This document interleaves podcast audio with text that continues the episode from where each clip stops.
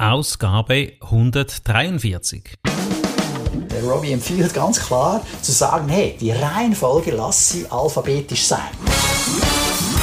Begrüßt mit mir Bruno Ernie und Thomas Skipwith. Top Renetipps aus den USA.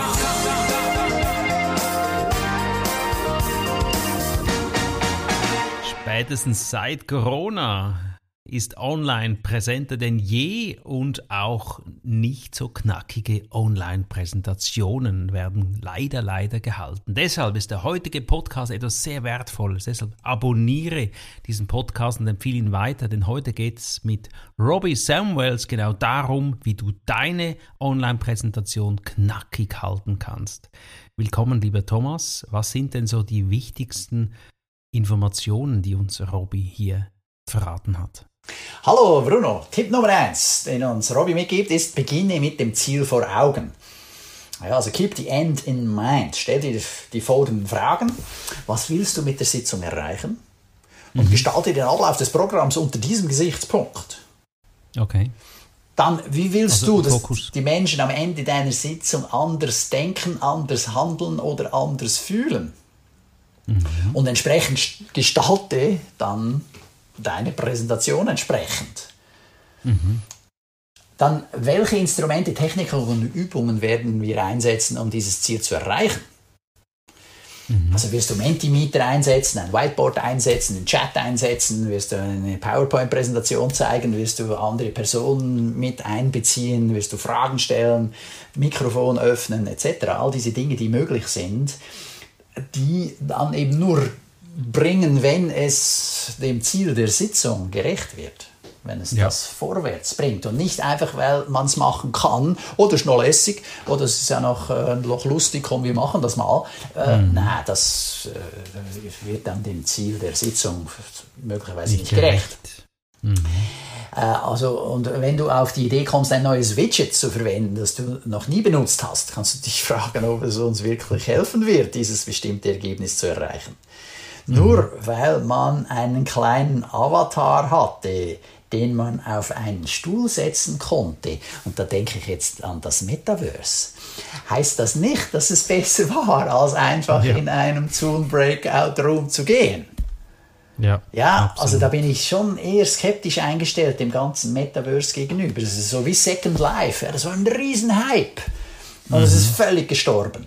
Und jetzt probieren mhm. Sie es nochmal vielleicht ist es diesmal so gut, dass man dann da tatsächlich noch mitmacht. Aber also ich bin auch noch skeptisch dem gegenüber. Mhm. Also Punkt 1 als Wiederholung, was willst du mit einer Sitzung erreichen? Ganz wertvoll. Und dann, wie willst du es tun?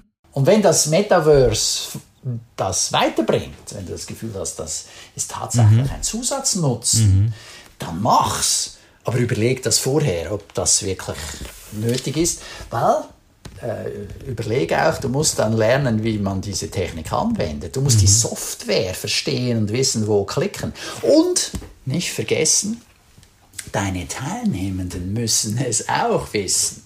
Mhm. Hast du denn da die Zeit überhaupt dafür? Mhm. Ja, oder? Und ich meine, es gibt Teilnehmende, die sind sehr computeraffin die können schnell eine Software verstehen, die wissen, wo klicken, was machen, die sind auch mutig genug, dann mal ein bisschen auszuprobieren. Und andere Teilnehmende, die das, na, da, da machst du besser eine Telefonkonferenz. ja. Also, Schritt 3, welche Instrumente, Techniken nimmst du da mit? Und Schritt 4, Punkt 4 ist, was verwendest du, was sind deine Widgets? Die du da einsetzt und manchmal ist das bisherige ausreichend. Ja, geh auf den Flipchart, ja. weißt du, statt jetzt ein Whiteboard. Also wenn das das Ziel erreicht, nimm den Flipchart. Genau. Viel einfacher, versteht jeder. Er hat jahrelange Erfahrung damit. Absolut. absolut. Und äh, du hast sicher kein Strommangelproblem. ja, die Batterie wird immer voll sein beim Flipchart. Wobei, ja, dann muss ich sagen, Papier ist natürlich auch manchmal ausgegangen und beim Stift muss man auch schauen, dass Tinte drin hat. Also okay, die Analogie war jetzt vielleicht nicht ganz so gut. Alles Aber klar, Tipp Nummer zwei, leg den Fokus auf den Ablauf und nicht auf die Technologie. Was sind denn da mögliche Fehler, die die Menschen machen können? Ja, ein Fehler ist zum Beispiel, dass äh, Sie als Host, als Moderator, als Leiter der Sitzung zu viele Leute in einen Breakout-Room setzen. Mhm. Und ein zweiter Fehler ist, den viele machen, ist, dass es, es gibt keine klaren Instruktionen, was jetzt in diesem Breakout-Room zu tun ist. Okay. Ah, ja, das ist doof. He? Ja, also mhm. dann müssen die erstmal diskutieren, du, was müssen wir jetzt eigentlich machen? Mhm. Das ist natürlich doof. Ja. Also stell deshalb eine konkrete Frage. Mhm. Und zwar nur eine. Mhm. Stell nur eine Frage mhm. und erinnere die Teilnehmenden im Chat an die Frage. Ja. Was sollen die jetzt besprechen? Also wir haben es akustisch gehört und können es nachlesen. Mhm. Ja, genau. Damit jeder weiß, was er zu tun hat. Mhm. Du hast immer Leute, die sind abgelenkt. Die haben jetzt nochmal auf ihrem Smartphone irgendwas gemacht oder die haben nochmal die kleine Tochter gehabt, die ihnen ins Büro reingelatscht ist oder irgend sonst was und dann so, äh, was müssen wir machen? Mhm. Ja, und das ist natürlich unangenehm, um ein gutes Resultat zu erzeugen. Deshalb hier nochmal die Erinnerung schriftlich, was es da zu bearbeiten gibt. Vielleicht nicht alle sind äh, der Technik so affin wie wir, lieber Thomas. Was ist ein Breakout-Raum, wenn das jemand nicht weiß hier? Das ist die Möglichkeit, dass du online mit anderen in Gruppen aufgeteilt wirst und gehst dann in einen separaten Online-Raum. Genau. Also der Speaker, also, also beispielsweise du hast 20 Teilnehmende, du ja. hast zum Beispiel 20 Teilnehmende und du sagst, okay, jetzt bitte in vier Gruppen besprecht diese Frage mhm. und kommt nachher ins Plenum zurück und dann können wir schauen, was ihr für Resultate oder was für Ideen ihr generiert habt und die gehen dann also in ihre Vierergruppen, dann sind sie nur noch zu viert in einem virtuellen Online-Raum. Wenn die da in dem Raum sind, wie gibt es eine Reihenfolge? Gibt es eine Empfehlung, welche Teilnehmer jetzt da zuerst spricht? Ja, und zwar finde ich das ein ganz spannender Gedanke. Weil genau das ist mir auch schon oft passiert. Oder? Du gehst also in diesen Breakout-Raum, kommst in diese Gruppe rein, ist zwar kleiner, aber immer noch hat es ein paar Personen. Und jetzt, ja, wer soll denn jetzt anfangen? Ja, da dauert es erst eine Minute, zwei, bis sie sich entschieden haben, aha, der Fritz fängt an oder äh, die Sarah. Und dann so, okay, dann fangen wir an. Ja. ja, nein, er empfiehlt hier, der Robbie empfiehlt ganz klar, zu sagen, hey, die Reihenfolge lass sie alphabetisch sein. Okay, coole Idee, super Tipp. Weil dann gibt es am wenigsten Diskussion. Mhm. Und ja, Vornamen, alphabetische Reihenfolge, der, der Anna heißt oder Albert, der fängt an. Ja. Es fängt an mit A und die anderen haben einen anderen Namen. Ja. Also äh, dann gibt es am wenigsten Diskussionen und dazu kommt, du vergisst niemanden. Ja, sehr, sehr wertvoll. Und wenn du also rechts dann dir in einer Spalte in der Zoom-Software oder MS Teams-Software die Namen anzeigen lässt der Teilnehmenden mhm. und das ist alphabetisch, ja, dann vergisst du niemanden. Super cool, das ist super Tipp. Natürlich sehr hilfreich. Ja. Also du musst klar den Leuten sagen, was sie zu tun haben, denke ich. Ja anstatt eben und das dann dem Zufall zu überlassen. Und dann hast du auch Struktur drin. Ja, ja das ist so, äh, das sage ich immer meinen Teilnehmern in meinen Rhetoriktrainings. Zum Schluss mach einen klaren Appell. Mhm. Also sag dem Publikum klar, was du jetzt von ihnen willst. Ja. Oft wird das vergessen. Dem Redner ist klar, was er möchte. Für, für ihn ist es sonnenklar. Ich meine, von daher ist es eh die Frage, wieso da er überhaupt präsentiert. Ja, er präsentiert ja nicht für sich selbst, sondern mhm. für das Publikum. Ja, und dem Publikum ist es eben nicht klar. Und hier ist es genauso. Du musst den Leuten sagen, was sie tun sollen, anstatt es ihnen selbst zu überlassen, wie, es weiter, wie sie weiter vorgehen sollen. Ja. Dann, was du auch machen kannst, da habe ich auch schon gute Erfahrungen damit gemacht, du lässt Teilnehmende andere Teilnehmende nominieren. Oh, wie geht denn das? Was ist denn das? Also okay, die kommen jetzt zurück wieder ins Plenum, mhm. also aus diesem Breakout Room kommen die zurück ins Plenum und jetzt hier soll ja jede Gruppe berichten, was dort besprochen wurde. Ja. Und statt dass da auch wieder so ein bisschen, oh ja, wie, wo, was, wer will und wer nicht, oft sind die Leute so ein bisschen zurückhaltend, kannst du also den Teilnehmern sagen, bitte nominiere jemanden aus deiner Gruppe, den du besonders gut fandest oder wo du sagst, ah doch, der hat einen ganz spannenden Gedanken gehabt, der soll doch das bitte im Plenum teilen. Mhm. Also das sage ich zum Beispiel, äh, ja, Bruno hat mich besonders beeindruckt mit seiner Idee. Äh, ich nominiere ihn und dann kann Bruno, also jetzt in diesem Fall du, mhm. dann sagen, ob er diese Nomination annimmt oder nicht. Ah, okay. In 99,9% der Fälle äh, wirst du annehmen. Ja. Viele fühlen sich da sogar geschmeichelt. Ja? Und so unter dem Motto, ich habe mich jetzt nicht vorgedrängt, ich habe mich nicht vorgedrängt, sondern aha, der hat mich jetzt nach vorne gestellt. Und ja gut, komm, meine Idee war ja mir wichtig genug, dass ich sie geteilt habe innerhalb der Breakout-Gruppe, dann lass es mich doch jetzt auch im Plenum tun. Mhm. Und das ist natürlich eine super Methode, um die Leute zum Reden zu kriegen. Und so reden nicht immer dieselben. Ja, das ist schön. Ja, das finde ich ganz wertvoll, einfach auch die Nomina Nomination hier zu machen. Wie gehst denn du mit dem Chat um? Oder was hat er da für einen Tipp? Äh, lass die Leute schreiben, mhm. ohne, und jetzt kommt's, dass sie vorerst die Eingabetaste drücken. Mhm. Also das, was sie geschrieben hab, haben, taucht noch nicht in der Timeline vom Chat auf. Okay das taucht erst auf dein Kommando auf, wenn du sagst, okay, bitte jetzt Eingabetaste drücken, also die Enter-Taste drücken. Cool. So sind Idee. die anderen nicht abgelenkt von den Antworten anderer Teilnehmer. Mhm. Also du kannst in den Chat schreiben, aber nicht abschicken. Ja, genau. Mhm. Und das finde ich eine spannende Idee. Ja. Und ich kann mir gut vorstellen, dass in gewissen Situationen ist das super und in anderen würde ich es jetzt anders machen. Mhm. Weil genau durch das, was da geschrieben steht, will ich die anderen noch wieder inspirieren zu eigenen Gedanken oder zu weiteren Gedanken. Mhm. Also das finde ich eine super Idee, äh, nicht für jede Situation. Okay. Und dann ähm,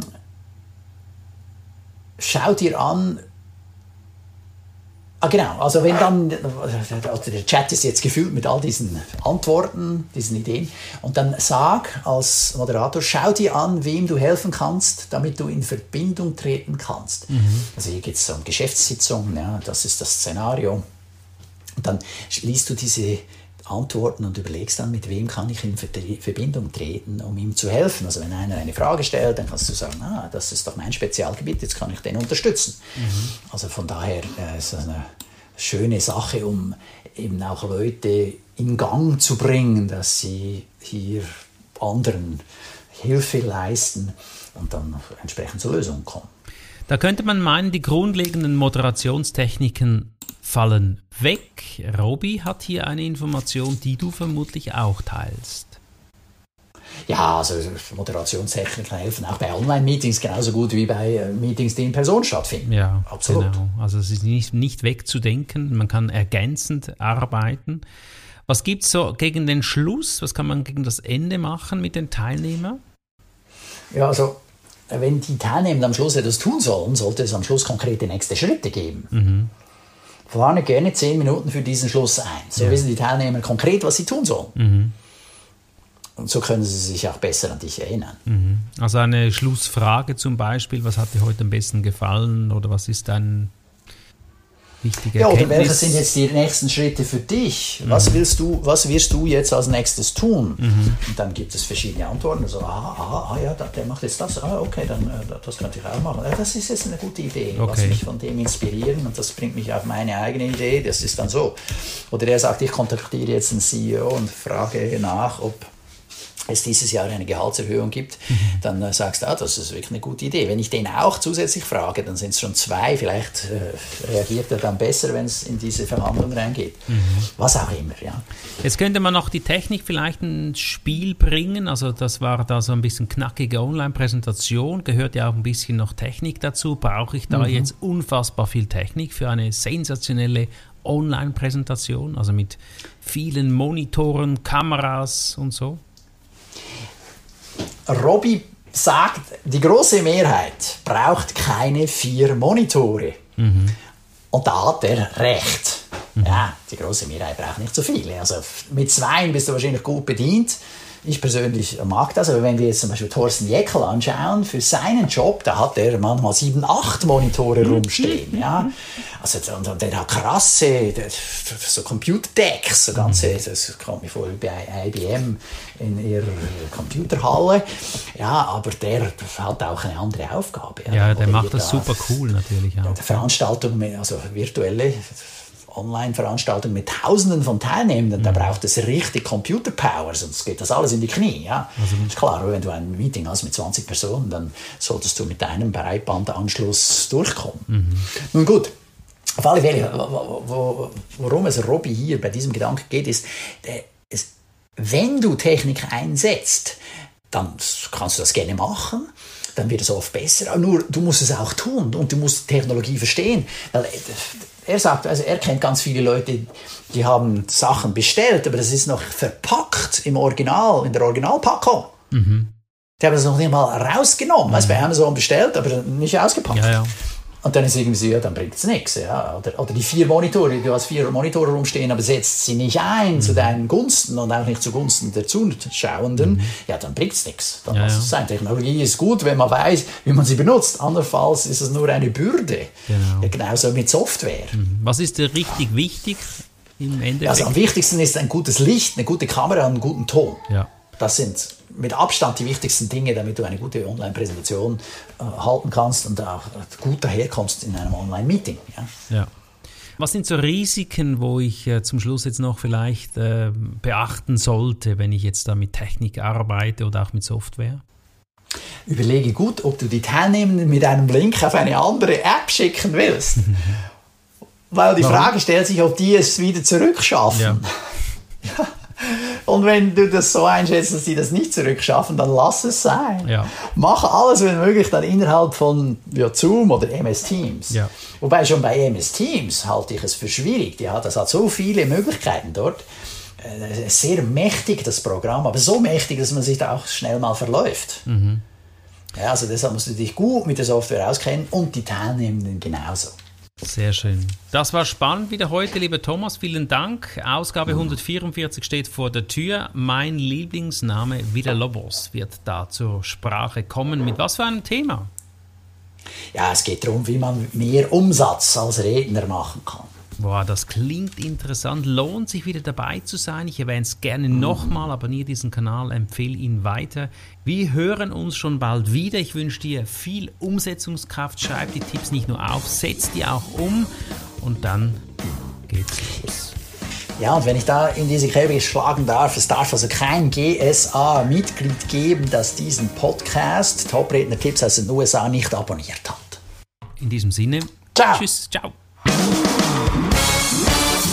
Das war der Podcast Top Renetipps aus den USA. Bruno Ernie und Thomas Skipwith.